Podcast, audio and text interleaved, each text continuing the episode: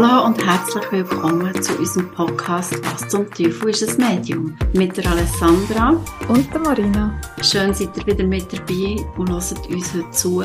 Und wie wir ja schon vorgängig haben gesagt, haben wir heute Kose bei uns im Podcast. Marina ist extra zu ihm ins Spital gefahren und hat dort das Interview mit ihm geführt. Willst du noch schnell etwas dazu sagen, Marina? Ja, es war mega eine schöne Erfahrung. Also einerseits eben so ein Interview führen ich habe gemerkt, es ist nicht wahnsinnig meine Stärke, aber wir haben es mega lustig gehabt. Und es ist mega spannend geworden, was der Kosi so zu erzählen hat, eben auch bezüglich der Sterbebegleitung mhm. und wie er mich auch als Medium wahrnimmt. Und ja. Sehr viel Vergnügen beim Interview.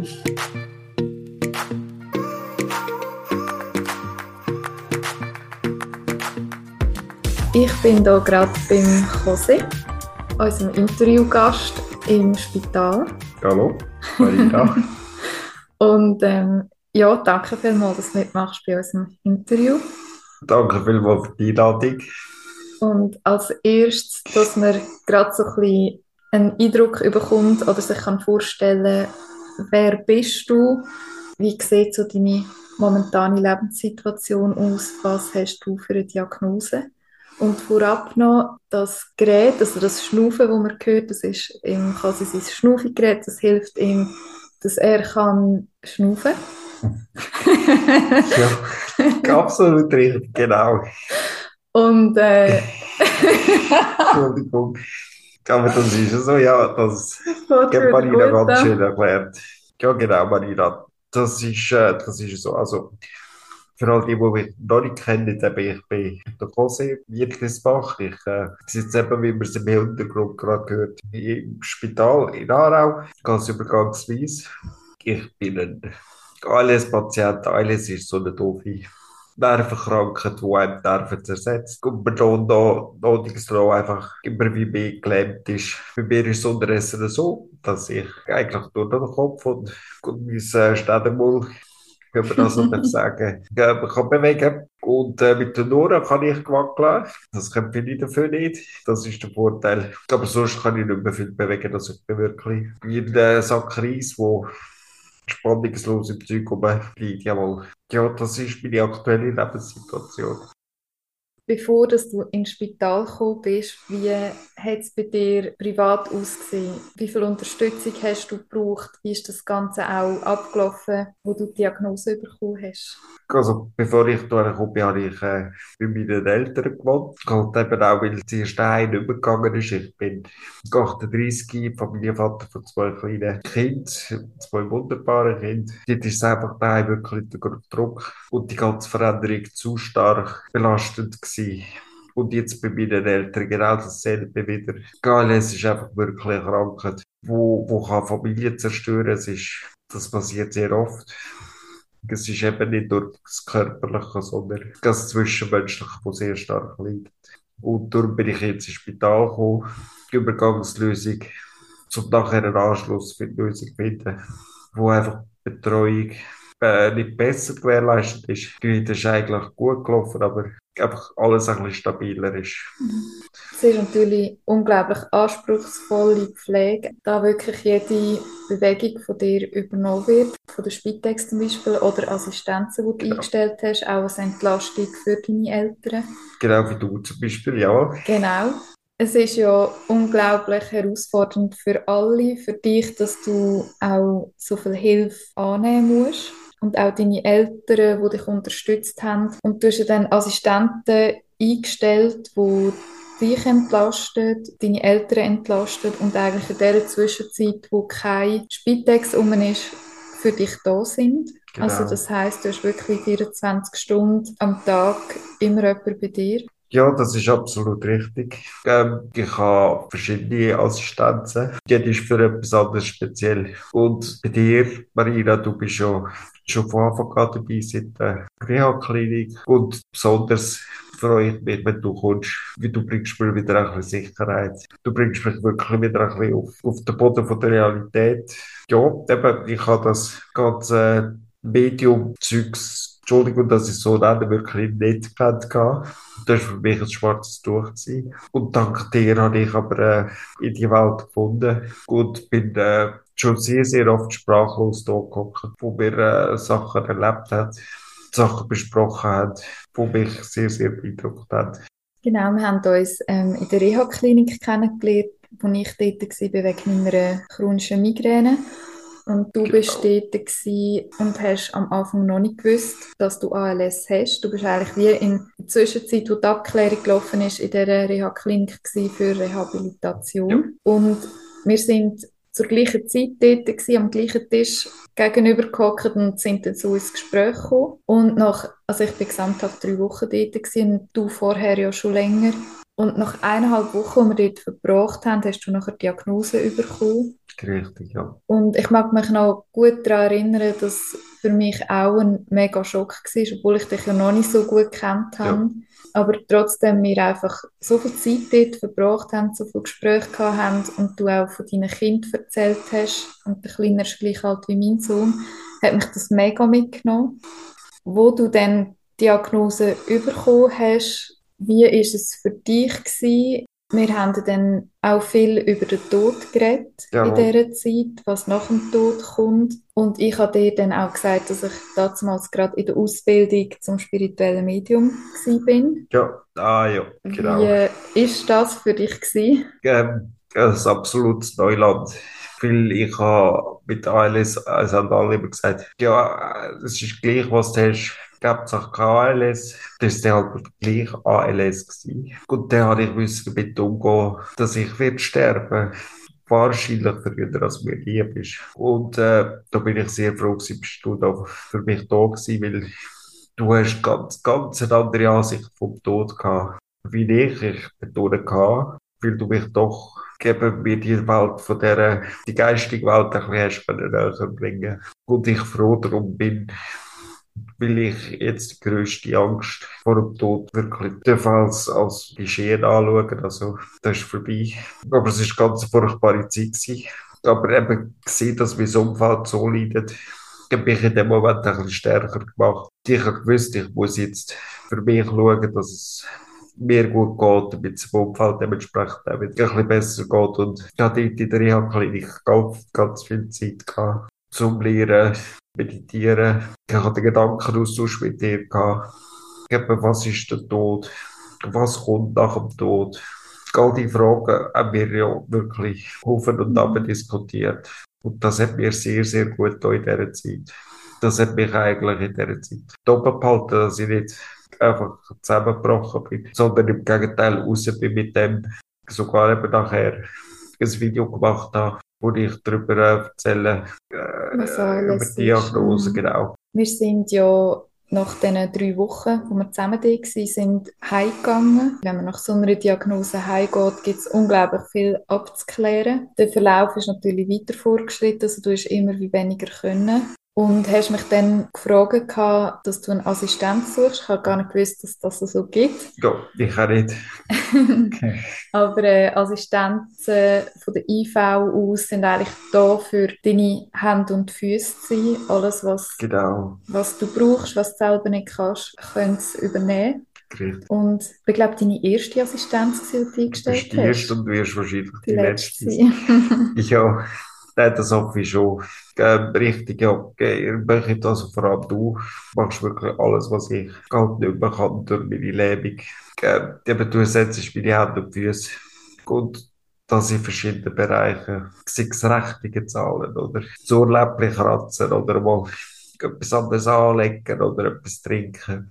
Und es ist halt richtig. halt noch viel mehr. Also ich bin eine Zeit lang auch bei dir zusätzlich noch in der Spitex eingestiegen und habe mit dir am Anfang hauptsächlich eben das ganze Bürozeug gemacht und dann an gewissen Tagen noch das Spitex dir genau. genau.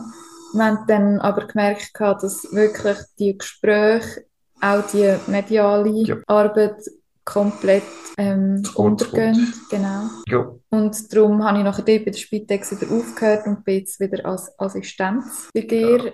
Wir haben sehr viel Gespräche so über der Tod, die geistige Welt, weil du hast ja ziemlich Angst gehabt am Anfang vor dem Tod. Darf man das sagen? Ja, sicher. Ja, das ist so, ja.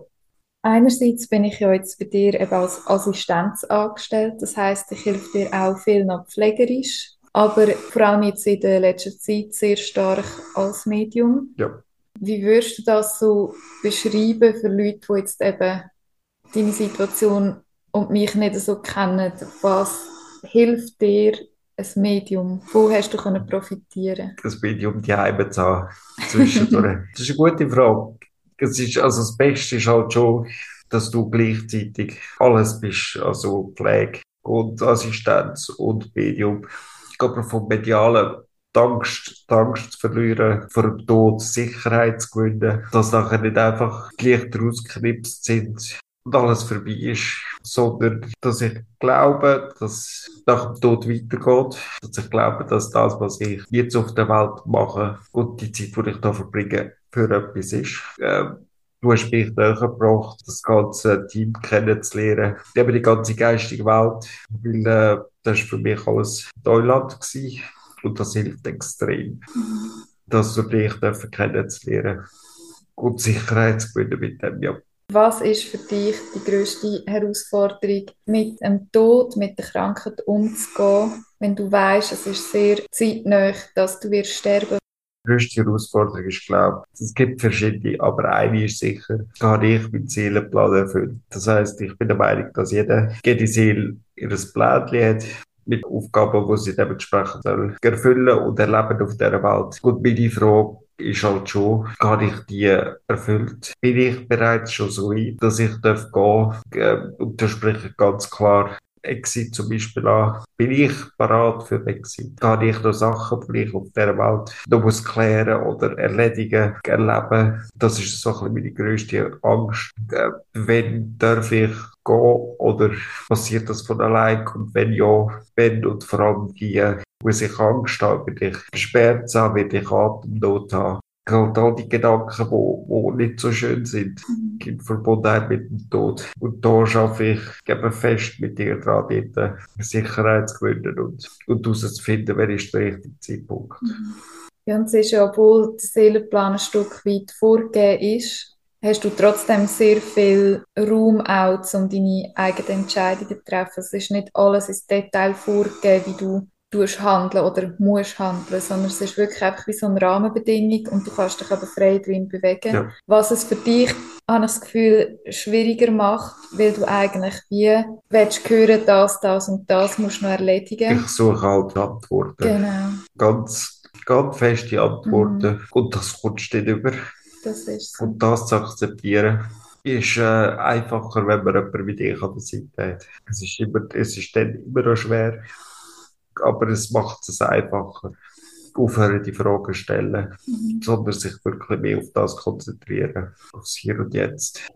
Ich würde auch noch so sagen, als Herausforderung für uns beide ist es einerseits Zeit zu finden, um wirklich können an diesen ganzen Themen zu arbeiten. Weil einfach so viel halt die Krankheit auch mit sich bringt, mit dem Pflegerischen und trotzdem den Hauptfokus auf die seelische Wohl zu haben und einfach auch Tagesformen, die mit einspielen. Also da geht's, manchmal können wir so zusammen lachen mhm. und zwei Minuten später können wir zusammen brüllen ja. oder ähm, Diskussionen. Also wir haben wirklich manchmal Achterbahn von den Gefühlen und das ist für mich auch immer sehr herausfordernd, weil ich dich ja sehr stark fühle und wir auch sehr eine starke Verbindung haben. Und das ist für mich auch häufig herausfordernd. Aber ich habe durch das auch mega viel gelernt, wie du bist, wie ich reagiere, auch mich selber kennengelernt. Mhm. Und ich finde es mega schön auch, dass du mir das Vertrauen entgegenbringst und auch das Vertrauen in meine Arbeit hast. Weil es hätte auch gut können sein, dass du sagst, ich will von dem nichts wissen und dann wäre ich einfach wirklich als Assistenz und Pflege da. Und ich finde es für mich auch eine mega Bereicherung, dass ich dich darf begleiten darf. Das äh, würde ich gerne. Danke vielmals. Mega schön, Marina. Ich finde, es ist, äh, ist eine Schule, wo wir gemeinsam gehen und beide davon können lernen Und äh, umso schöner, wenn es für dich auch so von, von Bedeutung ist. Und du bist meine beste Kollegin. Und äh, das darf man auch, glaube ich, erwähnen, dass das eine schöne Mischung ist. Vor allem das Vertrauen da ist und, das Wissen von deiner Seite die Not auf meiner Seite, dass ich dich brauche und dass man das alles miteinander kann verbinden kann. Und eben, wie du sagst, kann Höhen und Tiefen erleben. Das ist etwas sehr, sehr eindrückliches. Ganz eine schöne Erfahrung, die ich noch machen darf. Auch an dieser Stelle danke dir vielmals. Bitte. du hast vorhin noch Exit angesprochen. Wenn man jetzt so als Sterben denkt, dann ist ja immer so, eben, man kann durch einen Unfall sterben, durch eine Krankheit, man kann den Tod planen, indem man Exit macht. Hast du für dich schon herausgefunden, in welche Richtung dass du willst Oder sagst du, ich bin noch völlig hin und her gerissen? Ich sage es so, dank dir habe ich gelernt, wirklich bis tiefer in zu gehen und herauszufinden, was wollte ich. Und eben dank dem ich, weiss ich, dass ich grundsätzlich Ja zum Leben sage, ja. Ich möchte gerne weiterleben Nein, ich möchte noch keinen Termin mehr Exit. Aber der Alltag macht es halt schwer. Vor allem, wenn man wieder stolpert, neu da steht, oder wie jetzt auf einer Suche nach einem neuen Platz ist, das, das reißt halt einem immer wieder zurück. Dann kommt man manchmal oder würde gerne den Weg vom geringsten Widerstand gehen. Und das wäre jetzt halt einfach Exit, Notfall, Türen und raus. Aber äh, nein, ich habe mich noch nicht entschieden. Das steht offen. Es kann auch sein, dass die Krankheit sagt, so, jetzt habe ich keine Lust mehr zu bleiben, so wie es ist. Besser wird es sicher nicht. Mhm. Aber es mag sein, dass die Krankheit wie beim, zum Beispiel beim bekannten Stephen Hawking nicht mehr vorwärts macht. Oder nur so langsam, dass man es fast nicht merkt. Die Frage werden einfach, kann ich unter diesen Umständen so weiterleben? Wenn ja, wie lange? Mhm. Und unter welchen Umständen? Ist immer so eine Frage. Darum nein. Und im Moment kennt mich der Planet noch ein bisschen an. Und, Schön äh, so. ja, ähm, und ich versuche es gleich zu geniessen, was ich habe.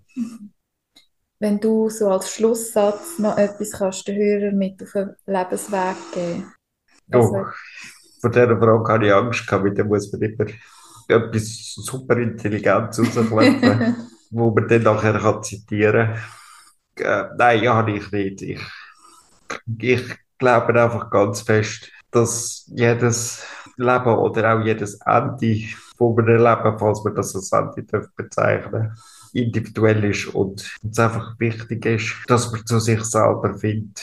Und das kann man auf verschiedene Arten machen. Aber äh, für jeden, der nicht weiß, wie er das kann, also sei es jetzt zum Thema Tod oder allgemein, sich verloren fühlt, das ist jetzt vielleicht ein bisschen schleichwertig. Aber das, da rede ich aus tiefem Herzen. Geht mal zu einem Medium, geht zu der Barira, redet mit ihr, bringt die Punkte an und dann äh, lasst ich da einfach mal, was passiert. Fühlt ihr euch gebt euch eine Chance, euch Ich selber zu finden. Und äh, ich habe viel zu lange geredet.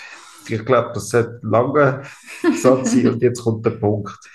Ich danke dir viel, viel mal, Marina. Danke dir vielmals, auch für deine lieben Worte. Und da du sehr offen auch mit deiner Krankheit umgehst, würden wir auch gerne noch deinen YouTube-Kanal verlinken. Ja, ja, selbstverständlich. Ähm, gerne. Eben, du gehst da sehr offen damit um und einfach, dass du auch ein Stück weit Menschen so kannst aufklären kannst. Ja, genau. Finde ich mega schön und darum tun wir das auch gerne verlinken. Das ist lieb, danke vielmals. An dieser Stelle auch liebe Grüße an Alessandra. und äh, danke dir vielmals, dass ihr mich, und ich betone betonen, dass ihr mich eingeladen habt. Das schneide ich zu dem, zu dem äh, coolen Podcast. Ich wünsche euch weiterhin viel Erfolg. Danke Dankeschön.